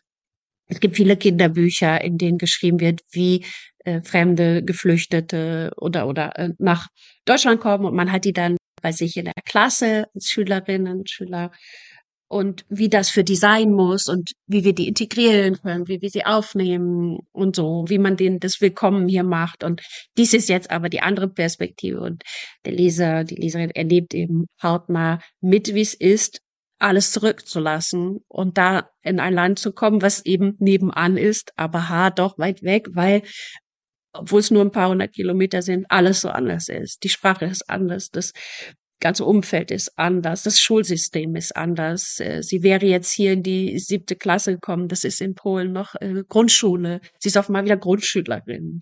Ähm, ja, und das größte Handicap, wofür, worüber wir am Anfang auch schon gesprochen haben, äh, Sprache als Identität auch, ne, als ja, das bin ich, das ist, da komme ich her und das hat sie jetzt alles nicht mehr. Sie ist förmlich, ja, entwurzelt und ja, das ist es so ganz grob. Ähm, das ist der, der Hauptstrang, also die Geschichte vom Loslassen und, und Ankommen. Und sie wird dann in Krakau also es erzählt da das Ankommen, es erzählt, wie sie sich die Sprache nochmal aneignet. Sie hatte vorher auch so ein bisschen Polnischunterricht, wissend eben, dass dieser Umzug bevorsteht. Hm, dann aber auch, wie ist der erste Schultag, der ihr sehr, sehr bevorsteht. Dann und sie wird da Freunde finden, Milena äh, und Antek. Und mit den beiden erlebt sie die Geschichte in der Geschichte, sozusagen äh, ein Abenteuer in ihrem eigenen Haus. Die beiden kommen die besuchen und die äh, finden ein verborgenes Zimmer, in dem ein Bündel Briefe liegt und sie wollen jetzt auf die Spur kommen. Wer hat diese Briefe geschrieben und warum da den ganzen Kern kann ich jetzt nicht erzählen, das wäre zu viel verraten. Aber ähm, es geht auch um jüdisches Leben. Ähm, es geht am Rande, nicht am Rande, das ist wirklich falsch ausgedrückt. Es geht um den Holocaust, den kann man natürlich nicht am Rande erzählen, aber es ist kein Buch des totalen Schreckens, sondern das ist ein Teil davon, weil ich habe äh, Edith ja nach Krakau ziehen lassen und man kann Polen, dachte ich, es ist ab zwölf dieses Buch oder ab elf. Ähm, man kann dann Polen nicht erzählen ohne dieses Kapitel, habe ich gedacht, weil äh, es ist ein zu großes Kapitel. Wir als Deutsche, die da hingehen. Ähm, und man kommt in Krakau auch am jüdischen Leben überhaupt nicht vorbei. Das ist so präsent äh, zum Glück noch und wieder ähm, im Kazimierz, im jüdischen Viertel. Und das insofern hat es äh, viele, viele Aspekte. Ne? Es geht dann noch nebst Loslassen und Ankommen über Vergangenheit und übers Heute und über Freundschaft. Und ja, das ist so die Edith-Geschichte erstmal. Ich finde, das klingt total schön.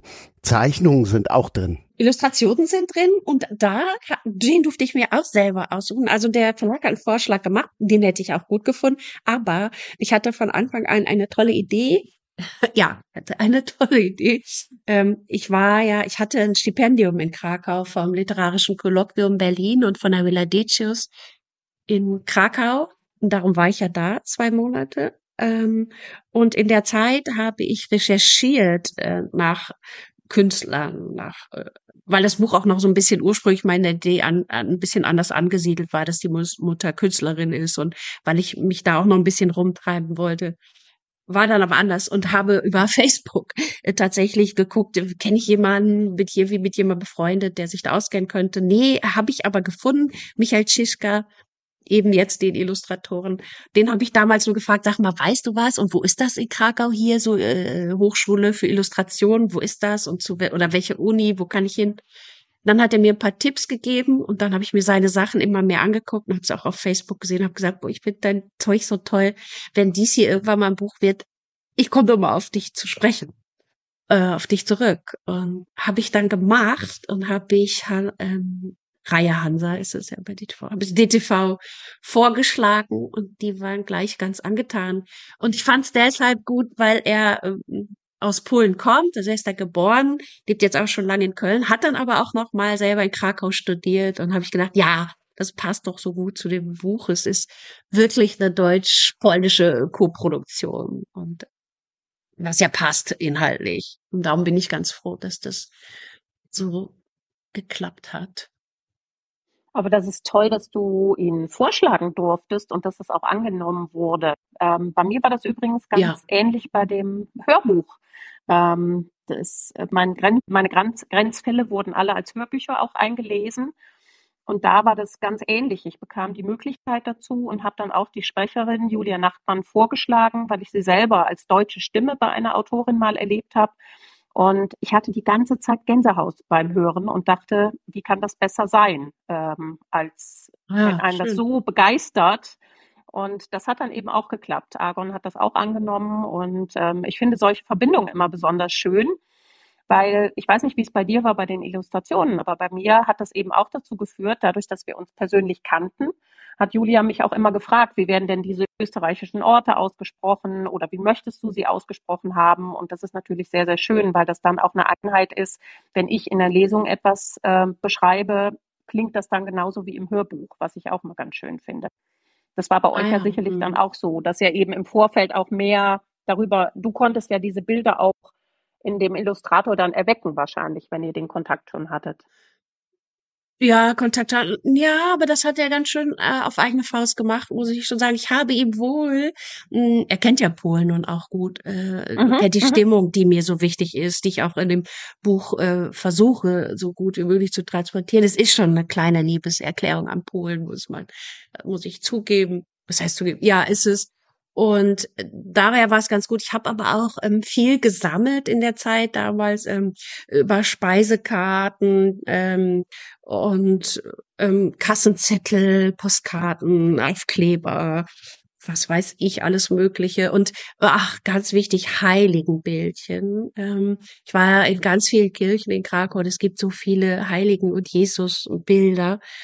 Und weil die Milena in dem Roman wird von ihren Mitschülern die Heilige genannt. Sie ist auch zwölf, äh, wie Edith, und ist sehr fromm, was ja äh, in katholischen Polen keine Seltenheit ist, aber sie ist, mhm. ist halt schon in sehr jungen Jahren sehr ausgeprägt und sammelt auch diese Bildchen und ja, der Michael äh, aufgegriffen und auch für diese Kapitel mit Milena zum Teil verwendet. Ähm, das ist hm, dann auch noch ein Strang in dieser Geschichte über die verschiedenen Religionen, die im, im Buch äh, erwähnt werden. Und sie lebt es sehr aus. Also sie, sie, sie ist keine, die, ähm, die das anderen so aufschwatzen will oder, oder die Vorteile oder sie lebt das einfach. Und das ist für Edith erst ein bisschen befremdlich, weil die ist zwölf und hat mit Kirche und Gott und Jesus gar nichts am Hut. Es gibt ein Kapitel, in dem sie sagt, äh, ich weiß gar nicht, woran ich überhaupt glaube. Ja, weil also kommt dann nachher zu dem Schluss ja an Freundschaft. Aber ähm, das wird so ein bisschen ausgegriffen und das ging mir auch immer so in Polen, hm, dass, dass man es wird so anders gelebt und das finde ich sehr beeindruckend, ohne dass man vielleicht selber so sein muss. Also ich finde es sehr beeindruckend und auch eben nebenan ist doch weit weg, wie anders das äh, Religion und Religiosität da gelebt wird und so äh, zum Alltag gehört. Äh, das das habe ich so oft erlebt, wenn ich mir Kirchen angeguckt habe.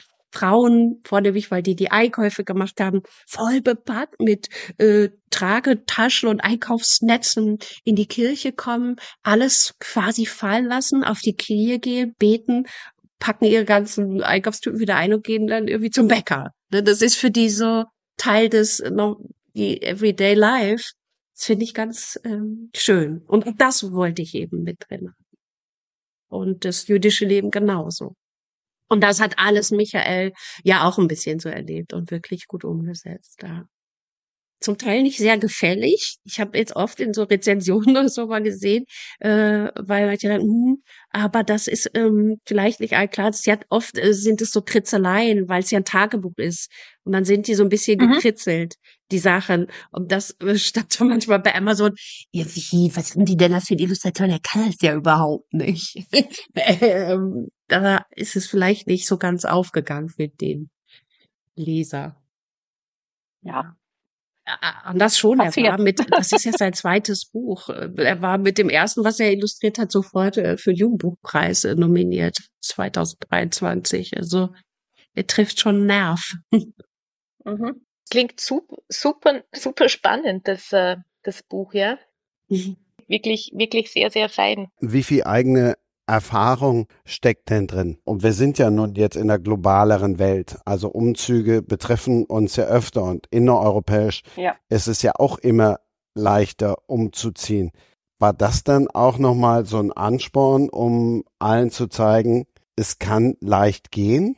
Ja, es kann leicht gehen, äh, doch so einen Schritt zu tun, oder wie meinst du? Genau, es kann leicht gehen, doch so einen Schritt zu tun und vor allen Dingen, was du im ersten Part gesagt hast, was dir ja auch sehr am Herzen lag und liegt, es kann dann leicht gehen, wenn du da, wo du hinkommst, dann auch erstmal dir von denen was sagen lässt und nicht denen sagst, wie du es gerne hättest. Ja, also es war, nee, der Ansporn erstmal war, ähm, für mich, weil ich da war und ich in Krakau mit dem Stipendium und ich ganz schnell wusste, da möchte ich jetzt natürlich auch was mitmachen.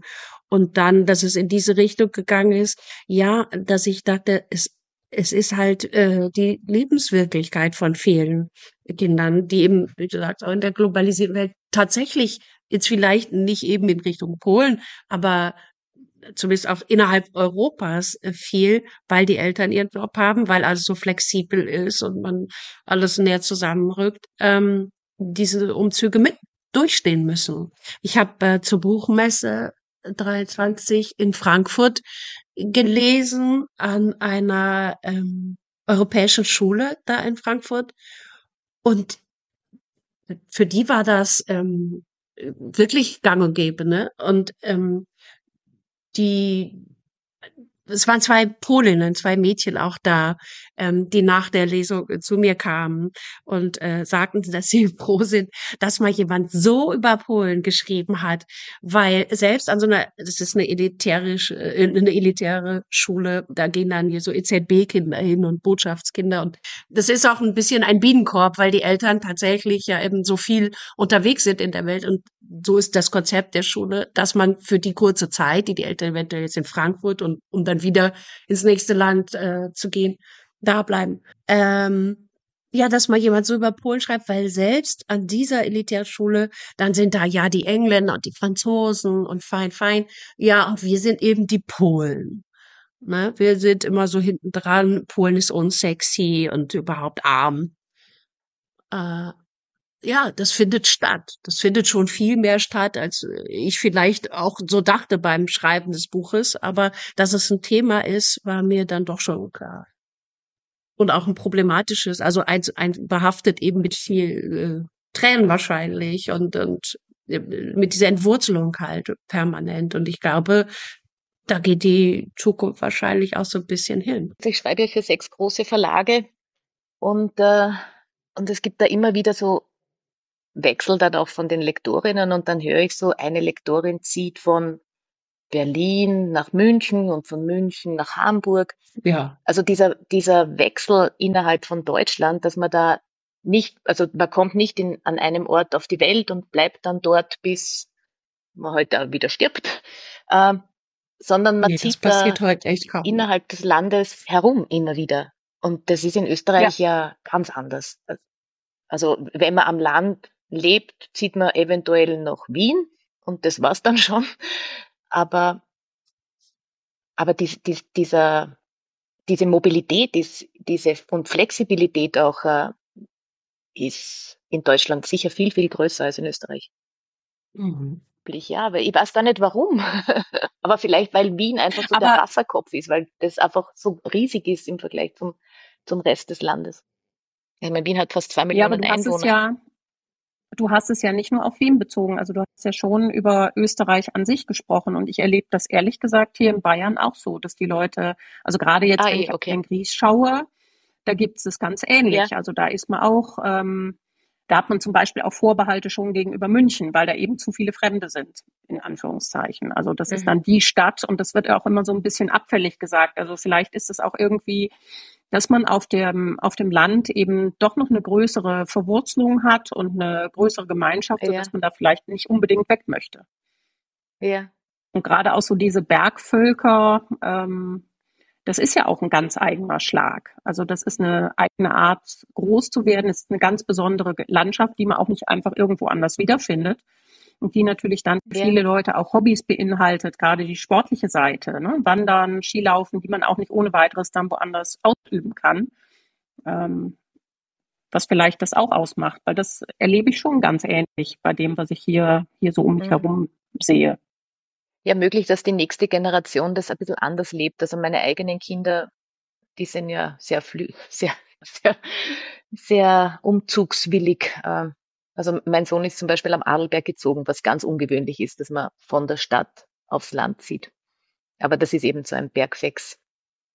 Ja, es gibt ja heute auch ähm, schon ähm, in den Schulen Auslandssemester. Ne? Das gab es zu meiner Schulzeit noch gar nicht. Also es gab Partnerschulen in anderen Städten und man gab so einen Schüleraustausch, genau, so hieß es da. Ne? Schüleraustausch, aber nicht für ein Jahr oder für ein Semester oder so.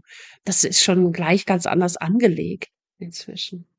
Also sind, um dann den Bogen dann wieder zu schlagen zu den heißgeliebten Grenzen, wenn man offen ist für offene Grenzen, dann sind Grenzüberschreitungen dann vielleicht doch nicht so schwer wie gedacht.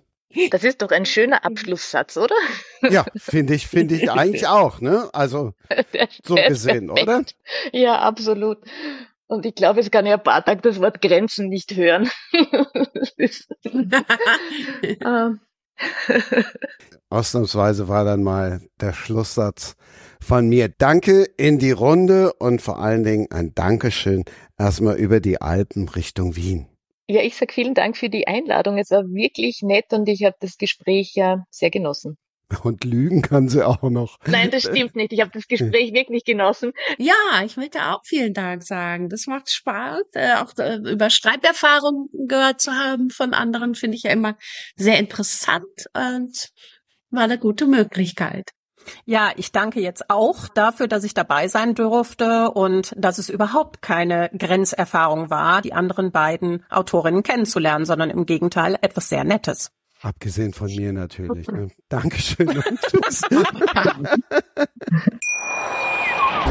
Wie baut man eine harmonische Beziehung zu seinem Hund auf? Puh, gar nicht so leicht. Und deshalb frage ich nach, wie es anderen Hundeeltern gelingt, beziehungsweise wie die daran arbeiten. Bei Iswas Dog reden wir dann drüber. Alle 14 Tage neu mit mir, Malte Asmus und unserer Expertin für eine harmonische Mensch-Hund-Beziehung, Melanie Lippisch. Iswas Dog mit Malte Asmus. Überall, wo es Podcasts gibt. Das war Sprenger spricht. Autor Insights.